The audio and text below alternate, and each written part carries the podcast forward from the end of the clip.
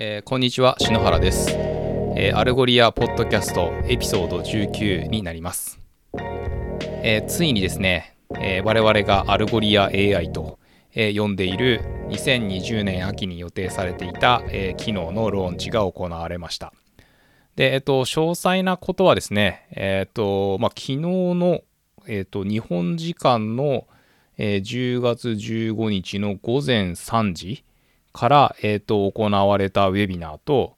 で、えっと、この後ですね、まあ、私これを、えっと、日本時間の、えー10月15日の今2時ぐらいで撮ってるんですけど、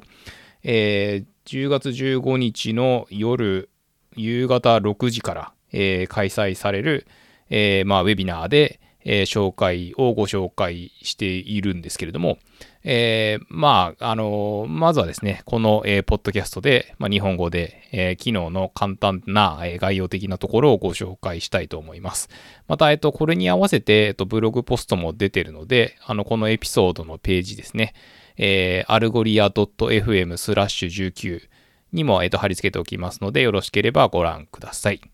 えーそれではですね、えーざっくり機能を紹介させていただきたいと思います。えーまずですね、まあ、ちょっとこれ順番もあの Algolia が押していきたい機能と、まあ、あの日本のお客様からよくフィードバックいただいてる機能とっていうところで、まあ、あるかもしれないんですけど、まあ、ちょっと、えっと、私の視点もちょっと加味した形で、えー紹介させていただきます。で、一つ目が、えーダイナミックシノニムサジェスチョンですね。えーまあ、こちらかなりあの待望の機能と,、えーと言った感じで、えー例えば、まあ、英語だと,、えーとパンツっていうので、えーと検索したときに、まあなんか、あの、何もヒットしなかったとか、まあ、ちょっと自分が思ってたパンツと違うみたいなところで、えーすぐに、えーと trousers で、えー検索されたと、えー言ったような場合に、えーじゃあパンツって入力されたときに、そのトラウ trousers もヒットするように、えー synonym、類義語に追加したらどうですかっていうような、えっと、機能になります。で、まあ、こちらですね、要は、あの、まあ、 Algolia の analytics を見ながら、まあ、今まで人手でやっていたというようなところを、まあ、 Algolia が代わりにやってくれるといったようなものになります。で、こちらはあくまでも、えっと、シノニムサジェスチョンなので、あの、自動で Algolia がそれを適用するというわけではなくて、えー新しくですね、えーダッシュボードに反映されている、まあ、えっと、このシノニムサジェスチョンのところから、えー自分が、まあ、これ必要だなと思うやつをこう apply すると、えー言ったような感じでございます。でこちらですね、あとご案内したところ、もうすでに日本のお客さんでも今日の朝からあの試してくれてる人がいらっしゃったりして、まあ、あのよろしければですね、えーぜひご活用いただければと思います。で、えっ、と、次が、えーダイナミックリランキングサジェスチョン。まあ、こちらも、あの、先ほどのシノニムと同じような感じなんですけど、まあ、あの、 Algolia には、 rules っていう機能がございまして、まあ、あの、検索結果を、まあ、ちょっとこう、こうじゃ例えばこの、アイテムを、えっと一番上に持ってこようとか、あの、これをブーストさせようとか、まあなんかそういう、えっと機能があるんですけれども、まあこれもあの、今まで analytics を見ながら、こう人手で、こう、ポチポチやっていたみたいなところを、えーこうしたらどうですかっていうようなものを Algolia がサジェストしてくれると、えー言ったような機能になります。で、こちらも、あの、 synonym と同様に、あの、自動的に Algolia が勝手に裏側で追加するっていうのではなくて、あの、あくまでもそのユーザーさんに、えーこれを追加してはどうでしょうみたいな、えーところを、えーやっていただくことができるっていうのと、で、まあ、あの、AB テスティングとか、あの、まあ、そういうのとこう組み合わせるとですね、あの、より、えー入れた時と入れない時とどうだったかみたいなところが、あの、比較できていいんじゃないかなと、えー言ったような感じでございます。で、次3つ目ですね、えー personalization。まあ、こちら、あの、もともとあった機能なんですけれども、まあ、それにこう、 enhance されたと言いますか、あのまあ、ユーザーの、まあ、意図ですね、えー intent と、あのまあ、その人のパーソナルなコンテキストのブレンドっていうか、まあ、あの、 Algolia は裏側でユーザー一人一人に対して、あのまあ、プロファイルをビルドするっていうか、あの、ユーザーさんのその過去の、えー行動履歴とかを使って、えーまあ、そういうこうプロファイルを作るわけなんですけれども、で、まあ、こちらですね、あの、ご案内としては、まあ、あの、クエリーサジェスションズと、えっ、と、組み合わせてもらえると、まあ、より効力を発揮すると、えー、ったような形でご案内させていただいております。例えば、あの、検索窓に B って入力したときに、あの、バイクとかバスケットボールとか、あの、バックパックとかっていうのが、あの、どういう順番でサジェストされるのかみたいなところが、まあ、よりですね、いい感じになっているという感じでございます。で、次にですね、えっ、ー、と、まあ、これ、あの、日本語の機能になるんですけれども、えー、ジャパニーズトランスリテレーションと、えー、タイプアヘッドという形で、まあ、あの、二つの機能なんですけど、まあ、一つ、みたいな感じで、えー、ローンチさせていただいております。で、えっ、ー、と、 Algolia の、えっ、ー、と、内部では、あの、クエリ、まあ、えっと、検索するところですね。あとはインデックス、データを登録するところとともに、あの、 language っていう設定があるんですけど、そこを Japanese にしていただくと、あの、裏側では、えっと、黒文字っていう、あの、まあ、 tokenize するモジュールが、えっと、動いているわけなんですけれども、で、そこでですね、まあ、あの黒文字が使っている、えー、トークナイズ用の、えーと、辞書ですね。えー、まあ、ユニディックっていう、まあ、辞書を使ってるんですけど、えっ、ー、と、そこに、えー、まあ、読み仮名っていうフィールドがあって、で、まあ、そこには、あの、カタカナで、えっ、と、読み仮名が記載されていますと。なんで、それをですね、えっ、と、ひらがなに変換してやって、まあ、そトランスリテレートしてやって、え Algolia のインデックスに保持すると。なので、えっ、と、ひらがなで検索しても、まあ、あの欲しいものがヒットすると、えー、言ったような感じになっているわけなんですけれども、まあ、特にこれもあの Query Suggestions で、あの、まあ、日本語って、あの、こう、IME で変換してみたいなところも結構かったるかったりする。特にモバイルとかだと、あの、ひらがなで、こう、1、2文字ペペって入れて、で、出てきた、そのサジェストから選んでみたいなユースケースが多いのかなと思っていて、なんでまあ、その、えっ、ー、と、ひらがなでパパッと入れたら、まあ、それっぽい検索キーワードがサジェストされると。えー、言ったような、まあ、ユーザー体験のことを、まあ、タイプアヘッドと,、えー、と呼んでいて、なんで今回、まあ、この、えー、ジャパニーズトランスリテレーションと、えーまあ、クエリーサジェスションズで、まあ、使われる、えーと、タイプアヘッドという機能が、えー、ローンチされたという形になっております。で、えっ、ー、と、ここの、で、まあ、これですね、あの、まあ、まだベータ機能といいますか、えっ、ー、と、ちょっと先ほど私の方で見た感じでも、まだ、あの、ダッシュボードに、えー、これを設定する、あの、ところなさそうだったので、あの、まあ、こちら、えっ、と、 Algolia に、えお問い合わせいただければ、えー、まあ、私どもの方で、あの、お客様のインデックスに対して、この transliteration の、えっと、設定を入れさせていただきますので、まあ、もし、あの、使ってみたいなという方がいらっしゃったら、ご連絡いただければと思います。まあ、そういう感じでですね、あの、ここのところ、あの、 Algolia では、えー、 Query Suggestions 推しというような感じになってるんですけれども、まあ、これそもそも何なのっていう形で、えー、まあ、何なのっていう話ですけれども、えー、まあ、こちらですね、その過去の、えー、検索ログから Algolia が、えー、日次で、えサジェスチョンズ、まあ、こう提案用の、えインデックスを作ってくれるといったような機能となっております。でこちらですね、あの7月に行われた価格改定だと、えまあ、価格改定後のプランだと、えスタンダードでもプレミアムでももうデフォルトから使えるようになっていて、で、かつですね、えっと、私どもが、えっと、 federated search と、えー、呼んでいる、まあ、あの、お客様のメインのインデックスと、例えばこの、えっと、 Query Suggestions 用の、えっと、インデックスを、えー、 InstantSearch とか使って、えーまあ、両方のインデックスにアクセスしに行くような、え、形で実装していただいたとすると、まあ、えっと、1検索リクエストとして、えっと、扱います。あの、課金の、え、ー、と、計測方法って言いますか、が、もともと、えっ、と、オペレーション数っていう形でカウントしてたんですけど、えー、今回から、えっ、と、リクエスト数という形になっていて、もともとは、あの、クエリーサジェスションズ使う場合は、メインのインデックスにアクセスしたら1回、えー、サジェスション用のインデックスにアクセスしたら1回という形で2オペレーションだったのが、え、今は、え、 Query Suggestions にアクセスしに行っても、えー、もちろんそのメインのインデックスにアクセスしに行っても、えー、1回の、えー、検索リクエストとして、えっ、と、カウントするようになったので、まあ、お得になっていますと。なんで、まあ、えっ、と、 Query Suggestions よろしければぜひ使ってみてくださいというような感じになっております。で、その他ですね、えっと、ジャーマニック言語の、えー、 decompounding とえいう機能が出ていて、まあ、ちょっとこちらあんまり私詳しくはないんですけども、えっ、と、ドイツ語、オランダ語、えー、スウェーデン、デンマーク、ノルウェーとか、まあ、その辺の、えっと、言葉だと、えー、特定の言い回しによっては、えっと、複数の単語がこうガッチャンコされてる、えー、ような、え、ものがあるみたいなので、えそれを適切に解体して、えインデックシングしましょうと。まあ、そうすると、あの、検索できるようになるので、えー、っていうような機能になります。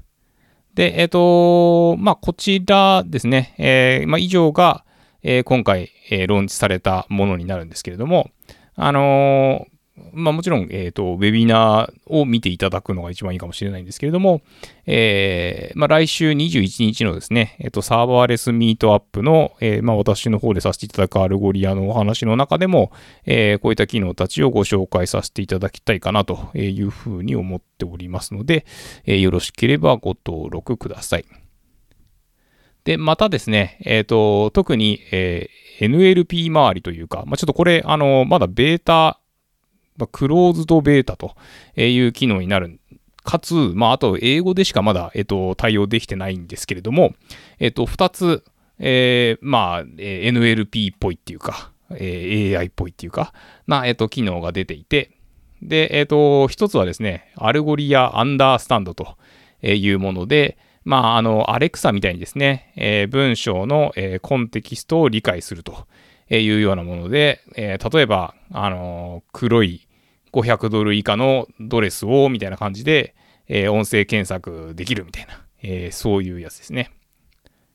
で、もう一つは、えっ、ー、と、 Algolia Answers とえ言って、まあ、こちらは、あの、オープン AI な技術を用いて、えー、回答する的なやつで、あの、まあ、これホームページに載ってるのは、まあ、あの誰が火山を噴火させますかみたいな、あの、普通のテキスチュアルな検索だと、あの、回答を得るの難しかったりすると思うんですけれども、えー、そういったような、えー、機能を、えー、発表しましたと。で、まあ、あの、これ、まあ、完全に余談なんですけど、えー、この、まあ、NLP 系の、まあ、プロダクトをリードしている、あの、ダスティンっていう、えー、人がいるんですけど、あの、まあ、その彼、なんですよね、こう、 public speaking とかしてるときはめちゃめちゃ聞きやすくて、あの、なんだろうな、こう、すごく、あの、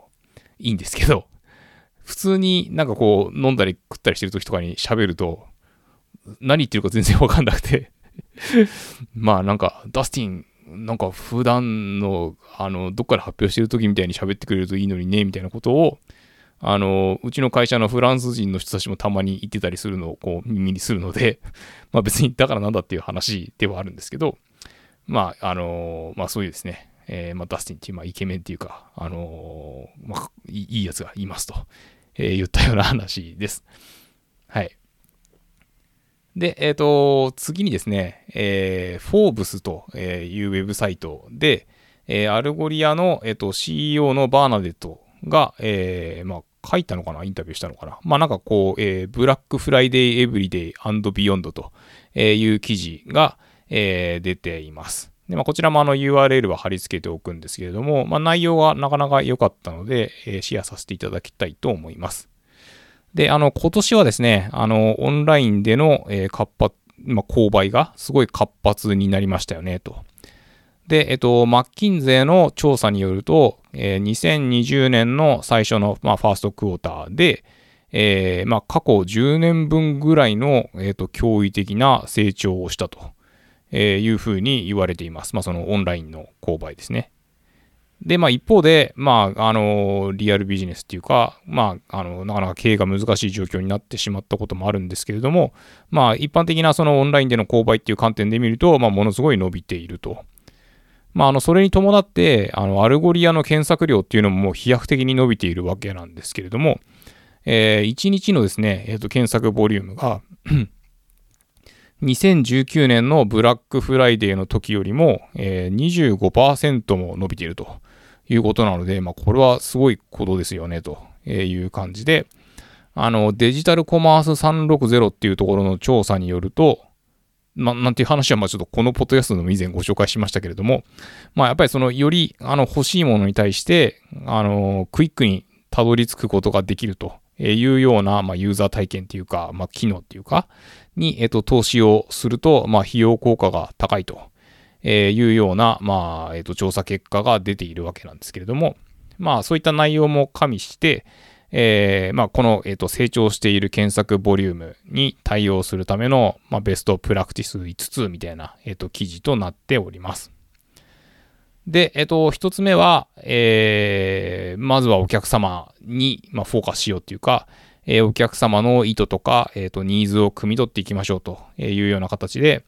まあ、あの、e コマースとかオンライン教育とか、まあ、いろいろあるけど、まあ、やっぱりその、どの、まあ、業種業態によっても、まあ、お客様が探しているっていうものを、こう、直感的に、えー、見つけられるようにするのが大事だよね、と。で、もちろん、その、えー、ユーザーさんのニーズっていうのは、えー、まあ、常に変化してますと。例えば、え、今週は任天堂 switch がめちゃめちゃ人気かもしれないけど、え、来週はトイレットペーパーをみんな買い求めてるかもしれないと。まあ、こういうのって、あの、継続的にアナリティクス機能で分析をして、まあ、お客さんが今何を求めているのかとか、えーまあ、そこから、えーと何をいつ入荷すべきなのかとか、えー、そういうこうサプライチェーンの戦略にも絡んでくるところだとは思うんですけれども、やっぱりまあそうやってこうアナリティクス機能を使って、あのー、ちゃんと分析しましょうねっていうのがまず一つ目ですね。で、えっと、二つ目は、ネットフリックスとか、まあアマゾンみたいに、もう、えっと、業界でこうリーダーと、え、言われている、えー、プレイヤーがいるわけなんですけれども、まあその彼らがやっているような、まあ提供しているようなユーザー体験をこうワールドクラスと、えー、するのであれば、まあそこに、えー、近づくためっていうか、まあ、その人たちと同じようなそのワールドクラスな体験を、えー、提供できることが大事ですよねと。で、まあ、あの、細かくこう紐解いていくと、まあ、その関連するコンテンツをどういうふうに表示させるかとか、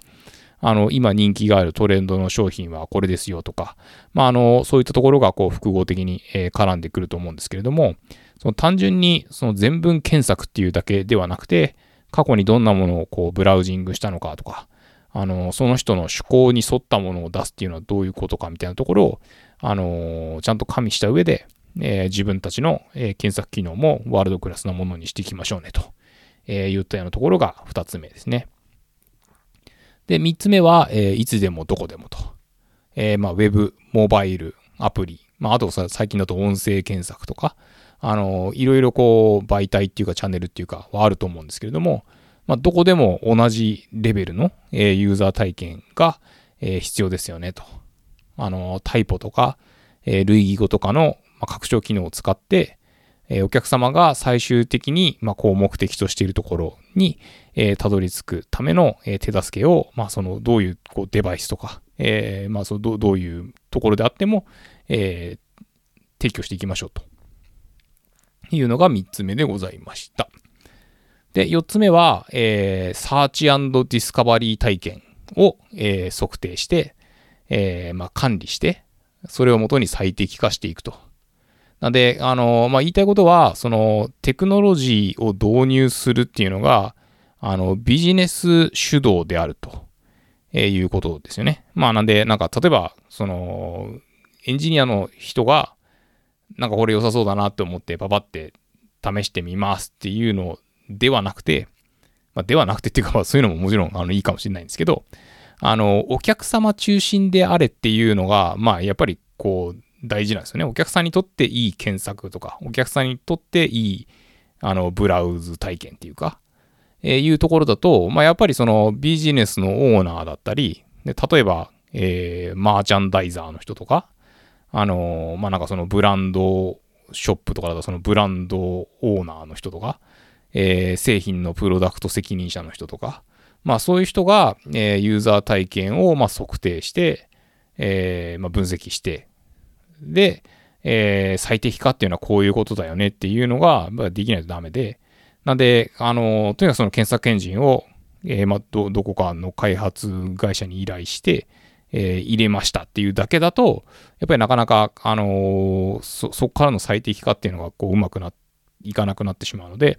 まあ、最終的にはその商品開発とか、在庫管理とかにももちろん活かしていけるように、えー、分析しながら、え、より良くしていくっていうのが、え、大切ですと。いうふうに言っていて、で、最後5つ目ですね。で、まあ、その継続して、えそういったチューニングとか、えアップデートを行って、まあ、やっぱりそのワールドクラスの、えーサーチディスカバリー体験を提供しましょうと、えいうところで、あのまあ、もちろんそのネットフリックスとか、アマゾンとか、あの、ずっと継続的に進化してると思うんですけどね。で、えっ、ー、と、なんで、こう、そういう、こう、リーダーたちが、えー、そういうことをやっているわけなので、えー、そこにこう追従しようと思うのであれば、まあ、継続的に進化し続けなければなりませんと。で、まあ、あの人気のある検索とか、あのまあ、クリックされてる位置はこの辺とか、まあ、そういう指標とかも見ながら、で、まあ、パーソナライズするんであれば、まあ、どういう戦略で、まあ、ど、どこにどういう重みを置くかとか、まあ、そういうのをこう PDCA サイクルを回していきながら、まあ、やっぱり最終的にはそのコンバージョンレートを上げていくっていうところにつながっていくと思うので、えー、そこを意識していきましょうというような形になっています。で、まあ、あの、総じてですね、まあ、言うても、あの、めちゃめちゃこうトラフィックが増えていってるっていう状況であれば、やっぱりその、えっと、検索プラットフォームはスケーラブルじゃなきゃいけないし、で、あの、設定は簡単にできなきゃいけないですよね。あの、ビジネス主導だっていうところであれば、そのビジネスの人が、えー、簡単に扱えて、まあ、その俊敏に、えー、変更できるというところでなければならないし、で、あとはまあ、あの、いろんなプラットフォームをサポートしましょうっていうことだと、まあ、開発者が、あの、それぞれに対してスクラッチでフロントエンドを作っていくっていうのも、まあ、大変かもしれないけど、でもやっていかなきゃいけないことですよね、と。で、あとは、まあ、あの、e コマースだと、あの、まあ、Shopify とか、 Salesforce Commerce Cloud とか、まあ、いろんなこうプラットフォームがあると思うんですけれども、まあ、そういったあのところと、えー、統合していかなきゃいけ、いけな、いかなければいけないと。まあ、具体的にはその商品が登録されたら、まあ、それがすぐ検索できるようにならなきゃいけないし、みたいなところで、まあ、これ、あの、 Algolia ならできますよっていうような、あのー、ちょっと宣伝っぽいあれなんですけど、あのー、なんですかね、まあ、 Algolia ってそういう観点で、えー、ものづくりをしているっていうか、サービス開発をしておりますと。えー、言ったようなところで、で、まあ、あのー、こんな COVID な、まあ、コロナウイルスの状況だからこそ、やっぱり、あのー、一歩先行くユーザー体験を提供して、あの、生き残っていきましょうみたいな、えー、そういったこう締めくくりの、えー、記事となっております。そして最後にですね、えっ、ー、と、今週もあのブログを一つ翻訳したので、えー、それの紹介をさせてください。えっ、ー、と、Jamstack 用の、まあ、API の選択に関する記事なんですけれども、あの、先日、 Algolia for Netlify プラグインっていうのがあの発表されたんですけど、まあ、この、えっと、Netlify の、えっと、パートナーエコシステムのディレクターの、えー、サーファーラズさんと、えー、 Algolia の solutions engineer の、まあ、マットが、えー、書いたブログ記事なんですけれども、あのー、まあ、例えばその Jamstack な、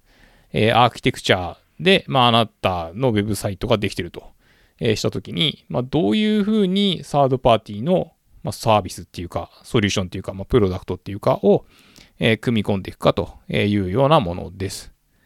で、えっ、ー、と、一つ目はですね、えっ、ー、と、あまあ、これ、えっと、5つの、あの、題材っていうか、いう、まあ、感じになってるんですけども、えー、一つ目は、えー、技術的にいけてるっていうだけではなくて、まあ、そのダッシュボードが使いやすいかとか、えー、言ったところも含めて、やっぱりそのどれだけビジネスに活用できるかっていうのが大事だよねっていうところですよね。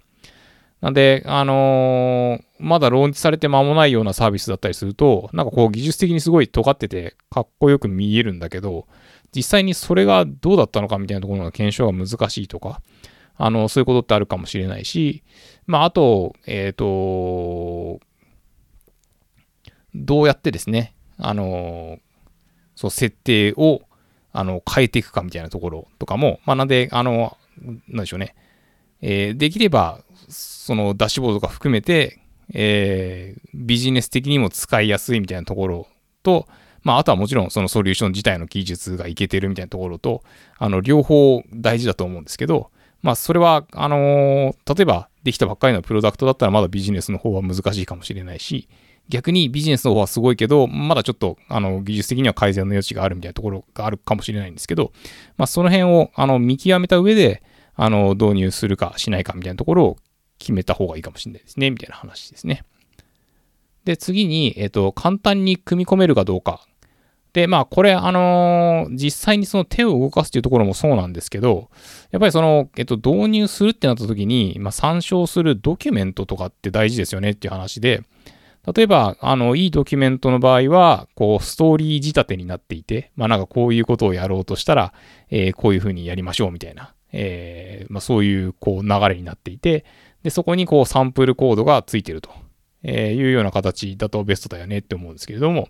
まあ、あのそういうのが、えっ、と、実現できていて、かつ、まあ、あの、今自分がこうピンポイントでこれやりたいんだよねと思ったことが、あの、すぐそのドキュメントが出てくるかどうかみたいなところで、あの、 React とか、えー、 Gatsby、あと Vue.js、 GraphQL なんかは、あの、 Algolia の検索窓がついてるので、あの、ドキュメントの検索もしやすいですよね、みたいなところがあって、あの、まあ、単にですね、あの、プロダクトがいけてるとか、えビジネスにも役立ちそうとかっていうのもあるんですけど、まあ、その実際にそれを組み込むときに、え参照できるドキュメントがちゃんと揃ってるかどうかとか、えそういったところも大事ですと。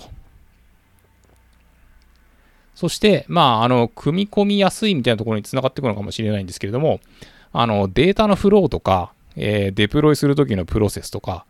あのー、例えばですね、えっ、ー、と、ヘッドレス CMS みたいなのを使ってるときに、えー、コンテンツが、まあ、追加されたり、まあ、えっ、と、更新されたり削除されたりみたいなところがあると思うんですけど、じゃあそれをこう、まあ、連携する必要があるわけですよね。あの、サードパーティーのソリューション使ったりする場合って。